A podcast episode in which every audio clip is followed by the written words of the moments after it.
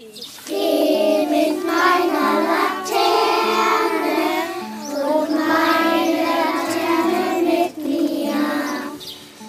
Ja, zum Martinstag gehören natürlich Martinsumzug oder auch Martinsfest, die Martinshörnchen, die Martinsgans.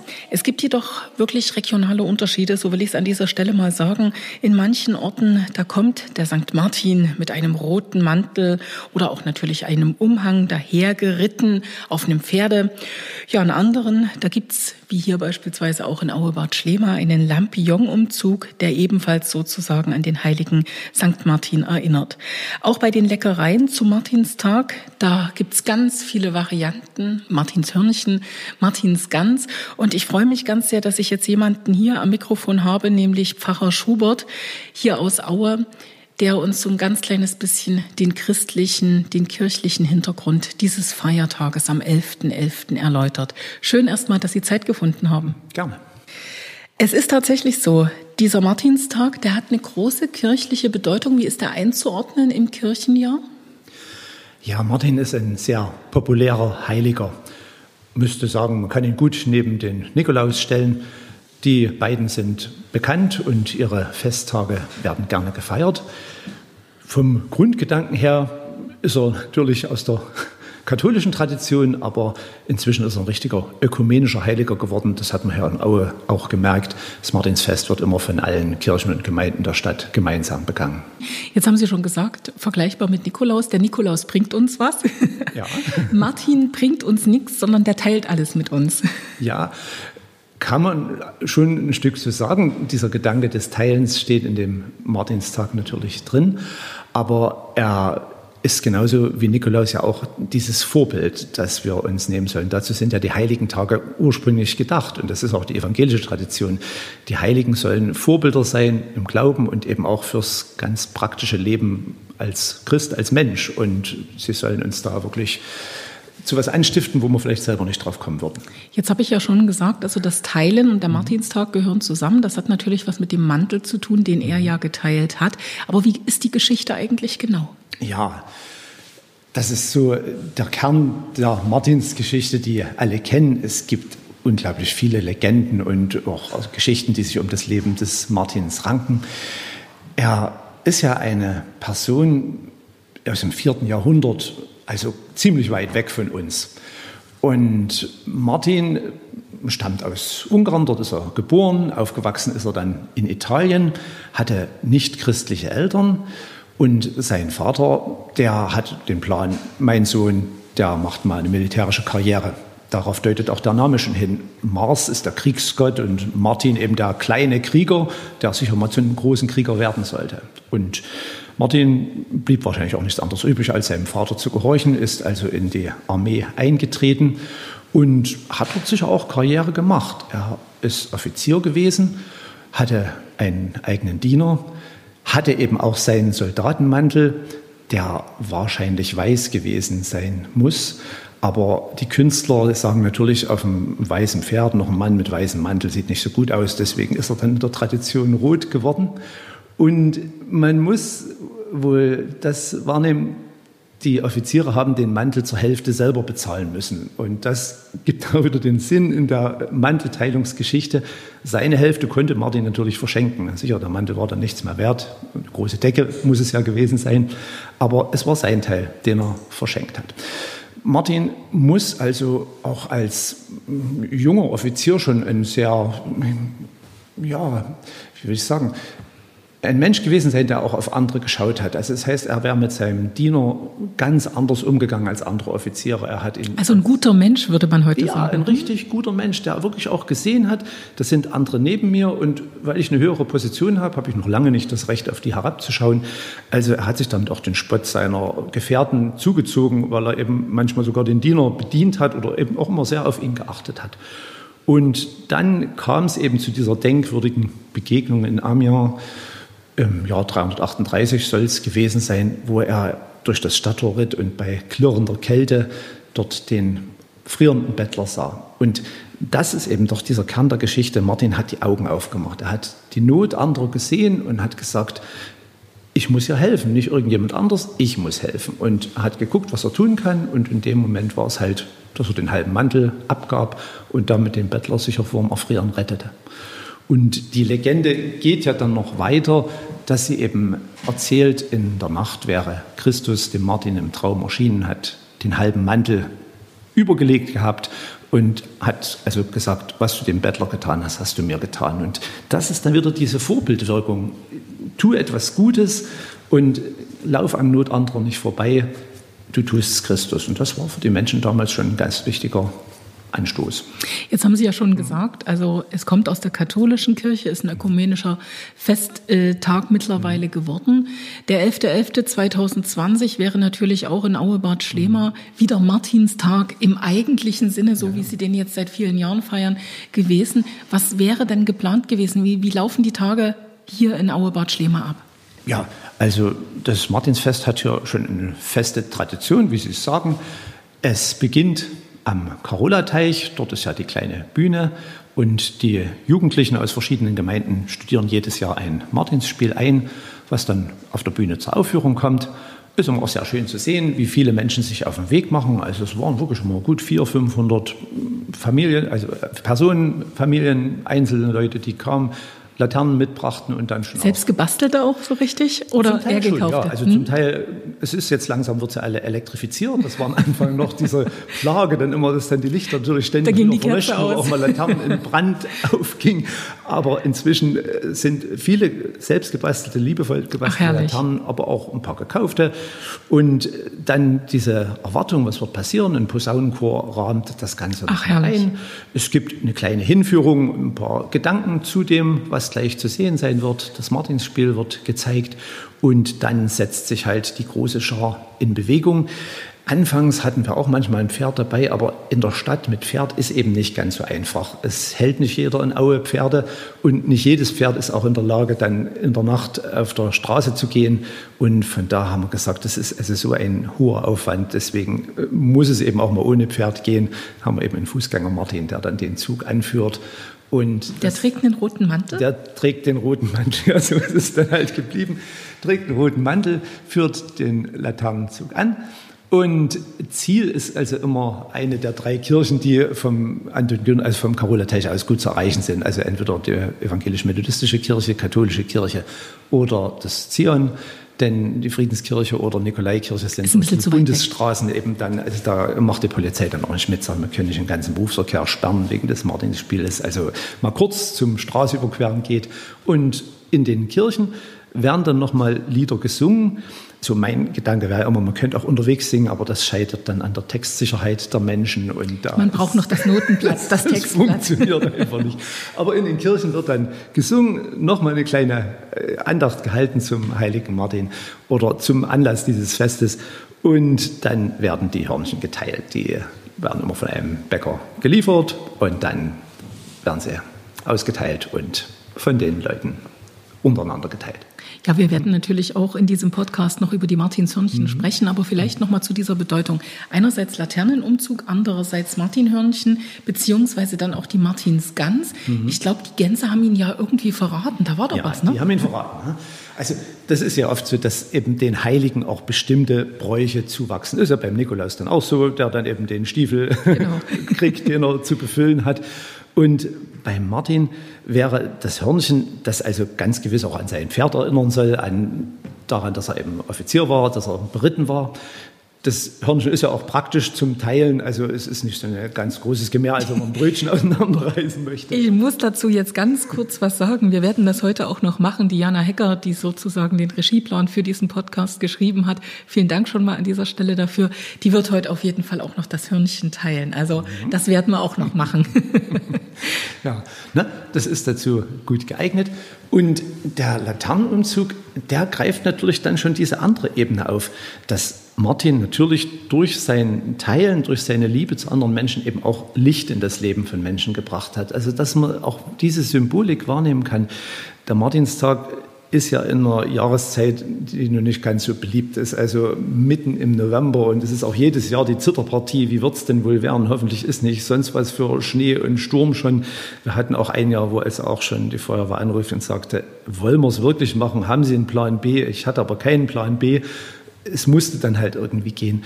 Und dass an dieser Stelle eben auch deutlich wird, Martin hat Licht in Menschenleben hineingebracht und genau das soll eben durch den Lapin-Umzug symbolisiert werden. Wir bringen Licht in die Dunkelheit und das soll sich im täglichen Leben fortsetzen. Sich einfach gucke, wo kann ich durch ein gutes Wort, durch eine Hilfe, durch Teilen vielleicht wirklich ein Stück Licht in das Leben eines anderen Menschen bringen. Vielleicht sollten wir in diesem Jahr einfach die Laterne in den, also ins Fenster auf den Balkon hängen.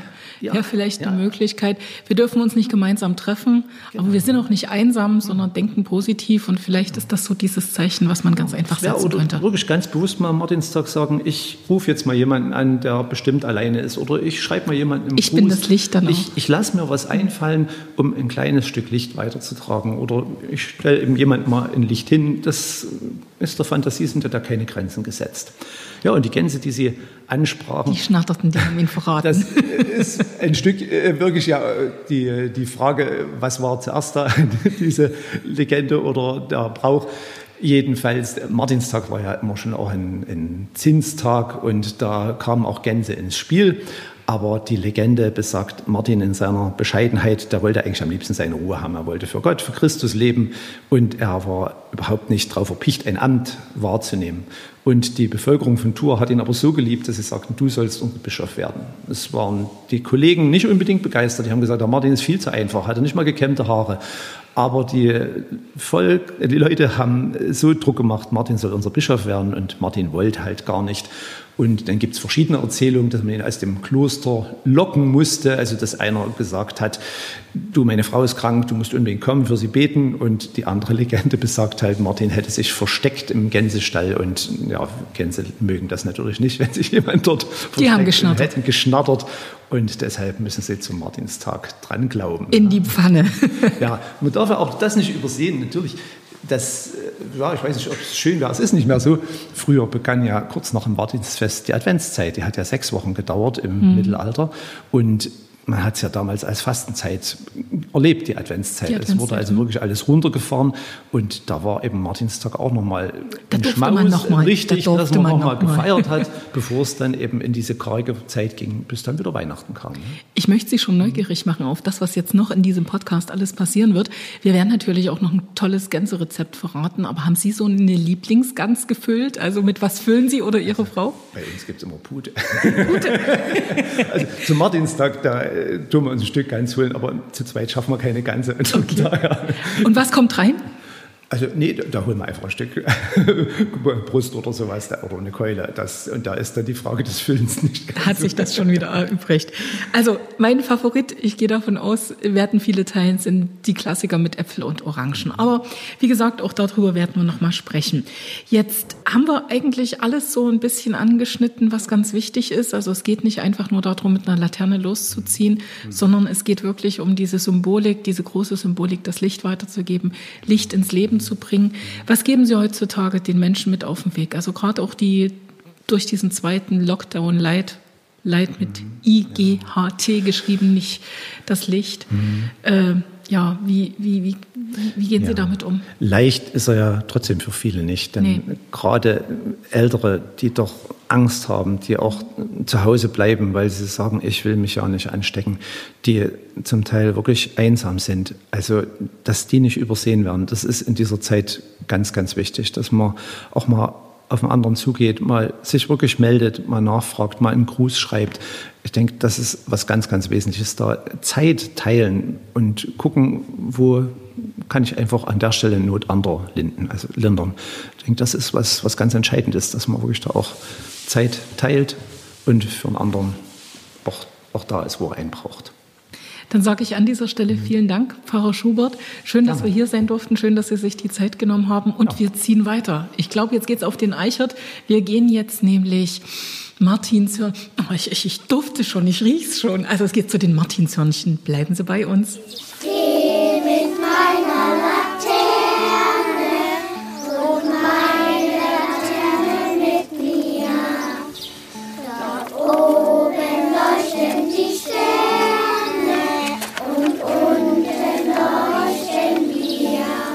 Wir sind ja heute auf den Spuren des heiligen Martins unterwegs und diese Spuren, die finden sich und lassen sich auch überall in Aue finden. Ja, und was man natürlich mit dem Martinstag verbindet, das ist nicht nur das Martinsgansessen, sondern auch eine süße Leckerei. Und da würde ich jetzt einfach mal sagen, gehen wir mal rein bei Schellenberger, mal gucken, was da funktioniert.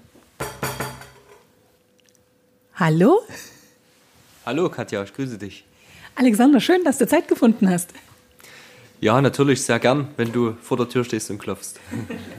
Sag mal, Martins Hörnchen bei uns hier in der Region ein Thema. Also ich habe ja schon im Vorgespräch dir angedeutet, es geht um den Martinstag. Ja, genau, der 11.11., .11., der Martinstag, wird natürlich auch hier in unseren kirchlichen Gemeinden gefeiert. Und dann fragen natürlich auch im Vorfeld immer mal die einen oder anderen an, ob es die Martinshörnchen bei uns gibt. Jetzt weiß ich, Martinshörnchen haben ganz unterschiedliche Füllungen. Also ich esse das besonders gern mit Marmelade. Genau, richtig. Also so kennen wir das eigentlich auch. Also wir machen die grundsätzlich gibt sie auch ohne Marmelade bei uns.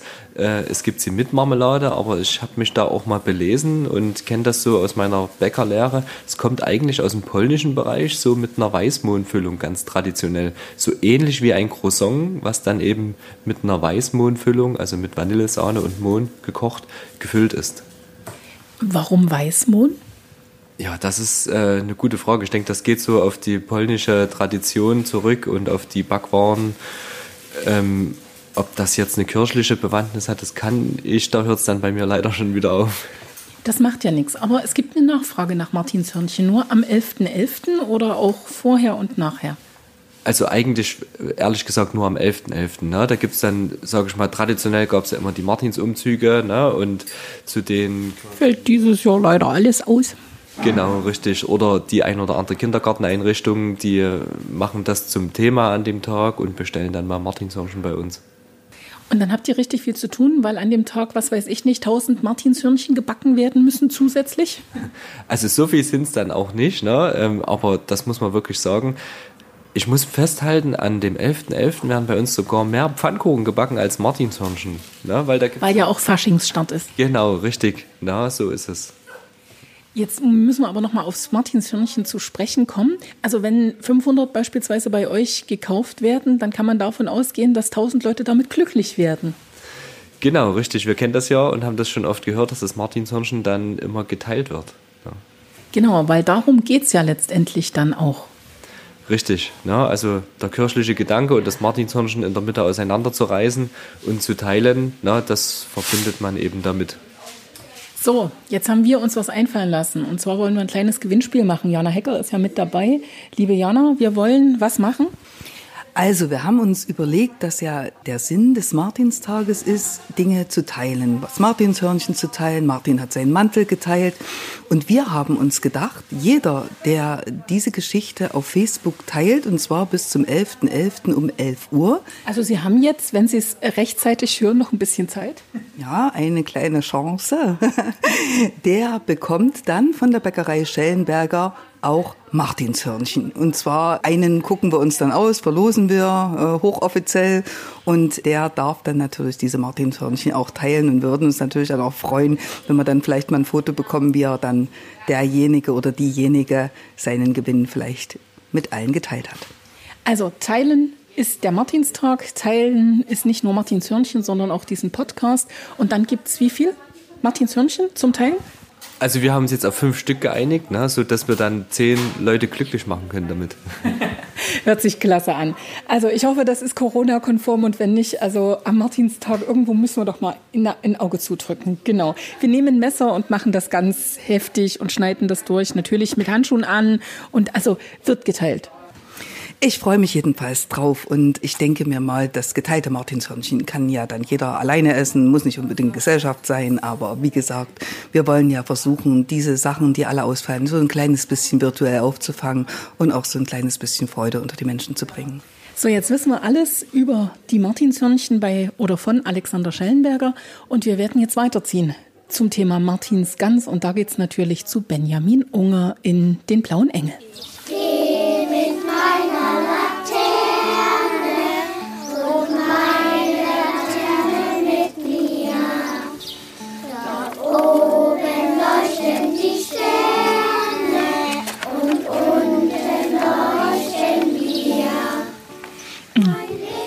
Ich habe immer noch so diesen Geschmack des Martinshörnchen im Mund. Aber ich weiß, nicht jeder mag das Süße, der ein oder andere, der mag auch das Deftige. Und das Gute am Martinsfest, am Martinstag am 11.11. .11. ist, ja, alle Genüsse werden da irgendwie bedient. Wir haben es ja schon gehört in diesem Podcast. Es ist durchaus möglich, das Licht einfach ins Fenster zu stellen und damit ein Zeichen zu setzen und einfach auch so ein bisschen Freude weiterzugeben, sich um andere Menschen zu kümmern. Es gibt das Martinshörnchen, wie gesagt, der Genuss für den Süßen. Und es gibt auch ganz, ganz wichtig die Schnattergänse. Und ja, die können ganz schön laut sein.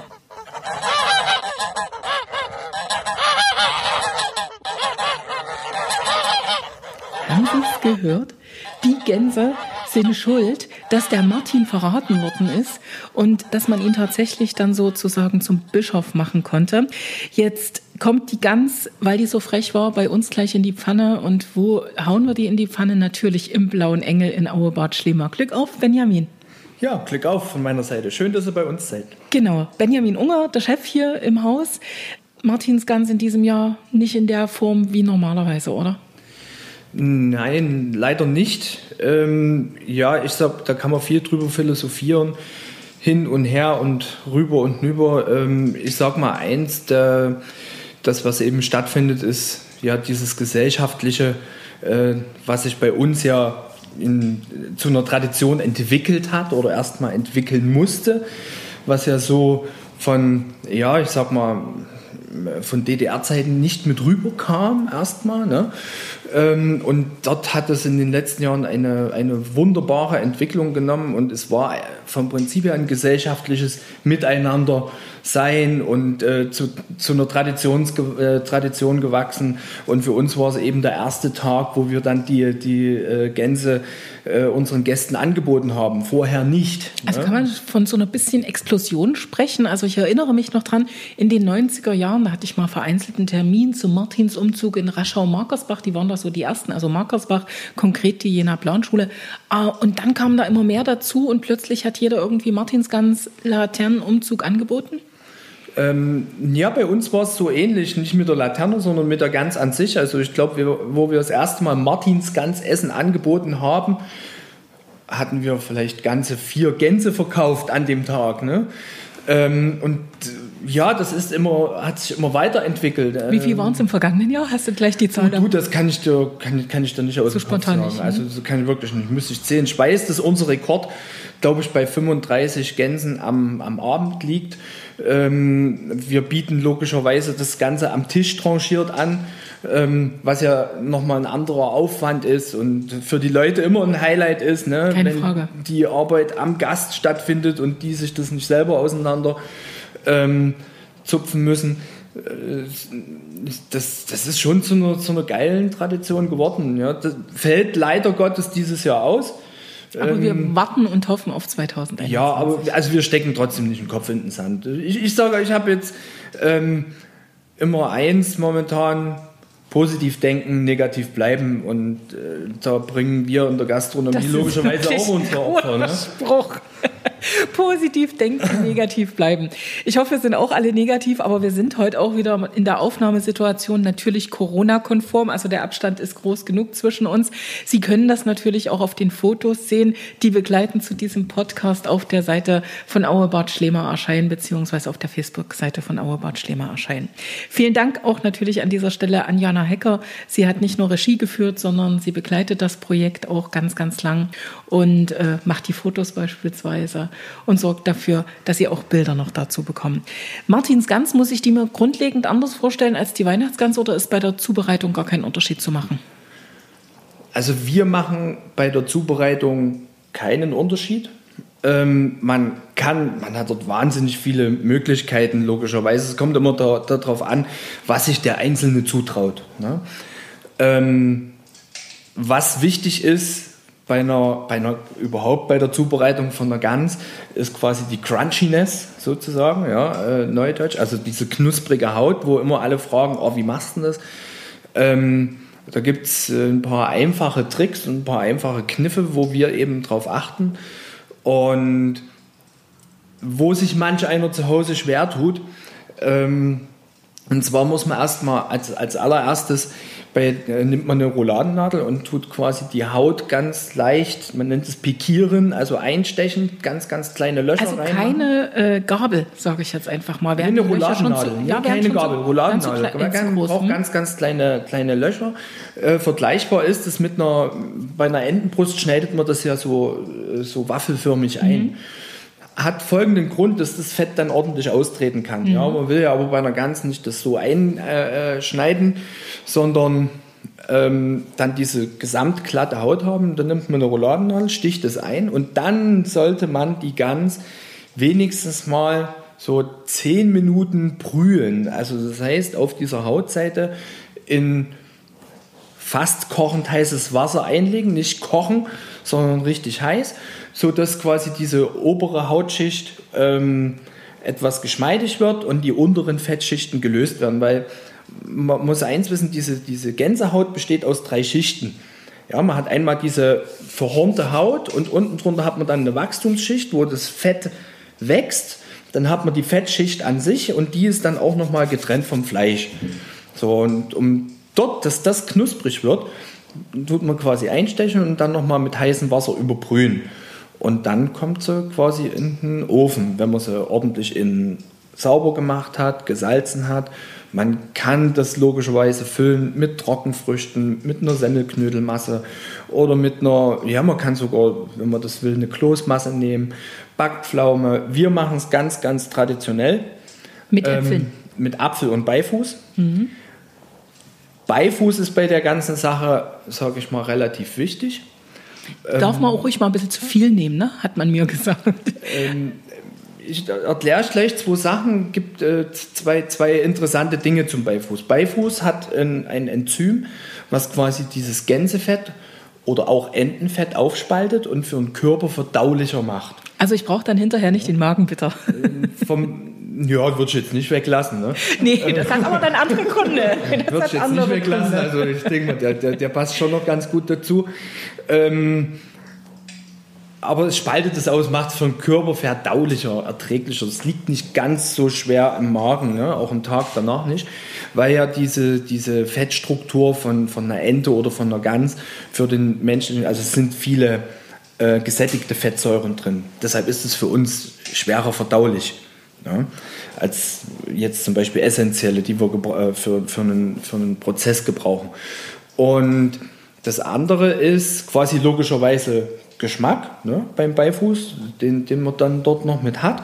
Man sollte aufpassen bei der Dosierung, gibt dort einen kleinen Kniff. Frauen, die bis zum dritten Schwangerschaftsmonat Der hat mich jetzt so, so angeguckt. Frauen ich war gleich bis zum dritten Schwangerschaftsmonat Ich bin nicht schwanger. Das ist sollten mein dicker Bauch. das war auch, das, so war das auch nicht gemeint. Ähm, sollten keinen Beifuß verwenden, Okay. weil Beifuß eine abtreibende Wirkung hat. Okay, Ne? wieder was also das ist, ähm, ich, äh, wir wissen das daher, weil wir zum Beispiel mal ein, Bier gebraut haben mit Beifuß und wir mussten das äh, dort auf das Etikett direkt als Warnhinweis mit draufschreiben. Okay. Dass das so ist, wusste ich bis zu diesem Zeitpunkt auch noch nicht. Ja, also Also wir merken uns äh, im dritten Monat oder noch nicht im dritten Monat schwanger, bitte Beifuß davon lassen. Beifuß weglassen. Mhm. Ich sag mal, Kleinstmengen haben jetzt nicht die Wirkung, aber ne, wenn man dann. Wenn's zu viel Wenn ist. Mhm. es zu viel ist, dann kann das durchaus dazu führen. Okay. Ähm, also wir machen quasi nochmal, um auf die Gans zu kommen, klassisch Apfel, Beifuß. Dann wir verwenden so, äh, so ein Gewürzsalz mit äh, 18 verschiedenen Gewürzen noch mit dazu, wo quasi auch die, die, die Gänsehaut richtig ähm, eingerieben wird damit, ne, dass das halt reingeht und dass dann auch das Fleisch das aufnimmt. Ähm, ja, und dann, wenn wir nochmal zur Zubereitung kommen, kommt quasi, werden, werden, werden die, wenn man, ach so, noch, das habe ich ganz vergessen, gibt noch, noch einen Trick. Äh, Die, diejenigen, bei mir, die bei mir Kochkurs hatten, die wissen das. Wir tun zum Beispiel die Gänse nicht mit einer Semmelknödelfüllung äh, füllen oder ähnliches, sondern es gibt wirklich äh, purer Apfel, Beifuß, Salzen und dann nehmen wir eine leere Flasche. Wir nehmen eine leere Glasflasche, logischerweise ohne Etikett. Dann kommt die in den Hohlkörper der Gans hinein und dann werden die Läufe über der Flasche zusammengebunden. Damit fällt die Gans nicht zusammen, sondern die bleibt richtig massiv und gart zum Beispiel gleich, also richtig gleichmäßig. Gleichmäßig, ne? Die gart gleichmäßig und behält dann auch am Ende diese Form. Und für uns ist das zum Beispiel ein Hilfsmittel, dass wir die Gans am Tisch dann richtig sauber tranchieren können. Sonst funktioniert das wahrscheinlich gar Das nicht so gut. funktioniert sensationell gut. Also, so Also das funktioniert gut, ne? aber wenn, ich, wenn sie zusammenfällt, wird es dann schon schwieriger. Wenn die zu zusammenfällt und du willst die dann am, am Gast tranchieren, dann schneidest du manchmal ins Leere oder hast eben diese Knochensplitter drauf, was du ja vermeiden möchtest. Ne? Also die, die ähm, Geflügelknochen sind ja wirklich sehr spitz und äh, dadurch, dass die hohl sind, ähm, ist auch die Splittergefahr nochmal eine andere als beim, äh, sag ich mal, normalen Säugetier. Und du hast eben diese Verletzungsgefahr, ist dort etwas größer. Benjamin, ich merke schon, also das Anbraten der Gans ist eine Wissenschaft für sich. Aber ganz viele kommen jetzt und sagen, ja gut, angebraten bekomme ich sie ja noch, aber woher bekomme ich meine Soße? Das kann man, Soße ist ganz wichtig bei der ganzen, äh, bei der Sache. Da kommt es darauf an, dass man sich Zeit nimmt. Während dem äh, Bratprozess, ja, also wir machen das dann zum Beispiel so, dass wir die Gans bei niedrigerer Temperatur äh, in den Ofen schieben. Weich bekomme erstmal. Ähm, ja, die braucht ja ungefähr anderthalb, also eine 4 Kilo Gans braucht, ähm, wird bei uns 20 Minuten quasi überbrüht oder gedämpft und dann brauchen wir circa, das kommt auch aufs Futter an, was die Gans bekommen hat, circa eine Dreiviertelstunde, also ein Dreiviertelstunde. Kann auch sein, je nachdem welches Futter sie bekommen hat, Also dass man mal 105 zwei Stunden Minuten. gebraucht bei 140 Grad. 105 Minuten, 140 Grad. Genau. Ne? Kann auch 5 Grad mehr geben, ne? aber diese, diese Dauer der Zeit lässt die, lässt die äh, Haut richtig schön golden werden. Ne? Die Haut wird schön goldgelb. Umluft und oder Ober- und. Unterhitze? Nee, Umluft. Also wir machen das immer mit Umluft. Es kommt nur darauf an, was der Einzelne zu Hause für einen Herd hat. Das äh, ist schwer zu sagen. Ja? Das kann man Aber Umluft Ist ist auf jeden Fall empfehlenswert. Ja, Umluft ist besser. Da wird es knuspriger. Das und jetzt braucht man, muss man sich Zeit nehmen für die ganze Angelegenheit. Und der Fachbegriff dafür ist Arrosieren. Das heißt, die Gans immer wieder übergießen, entweder mit dem eigenen Fett und dann, sage ich mal, so alle 20 Minuten ein bisschen Wasser dazugeben, sodass dann auf dem, also quasi auf dem Blechboden, den man jetzt zu Hause hat, so auch ein bisschen diese Röstaromen entstehen. Ja, das ist, äh, sage ich mal, der entscheidende Fakt.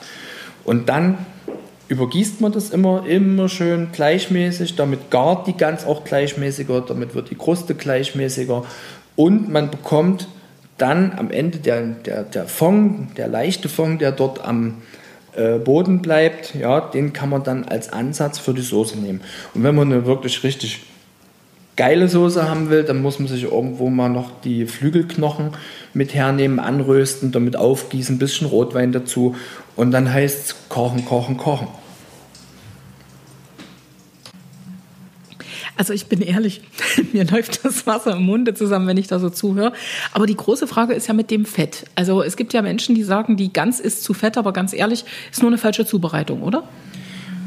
Also wenn jetzt zum Beispiel zu viel Fett unter der Haut übrig bleibt, dann ist es logischerweise ein Zubereitungsfehler, ja.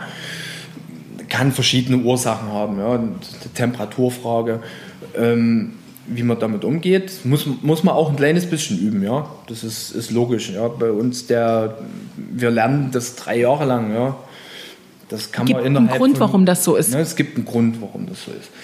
Ähm, ansonsten ist es so, das ausgetretene Fett fangen wir auf und das kommt dann als Geschmacksträger erstmal mit in die Soßenzubereitung. Wird dort mit eingekocht, dass ich den Geschmack dort rausziehe und in dem Fond dann habe. Und im Übrigen eine Ganzsoße ohne, komplett ohne Fett, die schmeckt fürchterlich. Nee, das sollte man nicht muss machen. Was Ein mit bisschen drin, muss rein, hm? Muss gehört mit rein. Das, was zu viel ist, wird ähm, quasi abgeschöpft. Fachbegriff dafür ist degressieren. Wird degressiert, abgeschöpft. Ähm, Und man kann dort verschiedene äh, Zubereitungsvarianten machen. Ähm, eine super leckere Variante ist, das Gänsefett kalt werden lassen, dann in einen Aufschlagkessel rein, schön ein bisschen gestoßenen Pfeffer dazu oder ein Gewürz, was, was man mag. Kleines bisschen Salz noch, nicht zu viel, dass es nicht zu salzig wird und dann aufschlagen. Ja, im kalten, im richtig kalten Zustand das Gänsefett aufschlagen. Das sieht am Ende des Wegs, wenn man das richtig macht, sieht es aus wie geschlagene Sahne. Und das dann als Brotaufstrich, ja, ein kleines bisschen leicht. Muss ich ja, jetzt noch mal Ist sagen? leichter, als wenn man jetzt wirklich dieses pure äh, Gänsefett hat, ja, was dann so ganz schnell flüssig wird. Sondern das, ich sag mal, das ist so, so geht so ganz leicht auf der Zunge. Das ist eine sehr, sehr leckere Zubereitung oder zum Beispiel ein Rillette, äh, wo man dann das abgezupfte Gänsefleisch reinmachen kann. Also gibt es schon mehrere Varianten. Aber in der Soße darf das nicht fehlen. Und wir kochen das dann immer in die Soße mit rein. Wenn die Soße dann den Zustand hat, dass es schmeckt und dass es äh, äh, schick ist und schön glatt und so weiter, dann wird es degressiert, also abgenommen und ja, man kann es dann für andere Zwecke Also verwenden. erst die Soße komplett fertig machen und dann das Fett abheben. Genau, so machen wir das. Dass wir diesen, diesen Das habe Geschmack ich auch noch drin nicht. haben, ja. Das habe ich auch noch nicht gemacht. Da bin ich jetzt mal ganz ehrlich. Wann ist denn die beste Zeit der Zubereitung? Also ich glaube, eine Gans braucht Zeit. Das hast du gerade schon gesagt. Also das ist Nur kein bei Vollmond. Nur bei Vollmond. Nein, das ist kein schnelles Essen, will ich damit sagen. Ein Tag vorher, zwei Tage vorher, am eigentlichen Tag. Also ja gut, zu Hause ist es, also wir versuchen das immer so zu machen, oder anders gesagt, zum Martinstag ist es so, da stelle ich mich nachts in die Küche, bereite Also doch die bei Vollmond. bereite die ganzen Gänse vor, sodass die wirklich an dem Tag frisch sind. Wahnsinn. Schmeckt wirklich am besten. Hm. Das ist einfach so. Und man kann jetzt zu Hause sagen, okay, ich bereite die mal noch einen Tag eher vor, aber das ist nicht wie bei einem Eintopf.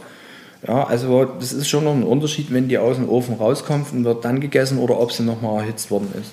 Ähm, Gewissensfrage ist natürlich auch immer die gefrorene Gans oder doch die frische. Macht es einen Unterschied? Was sagt der Fachmann?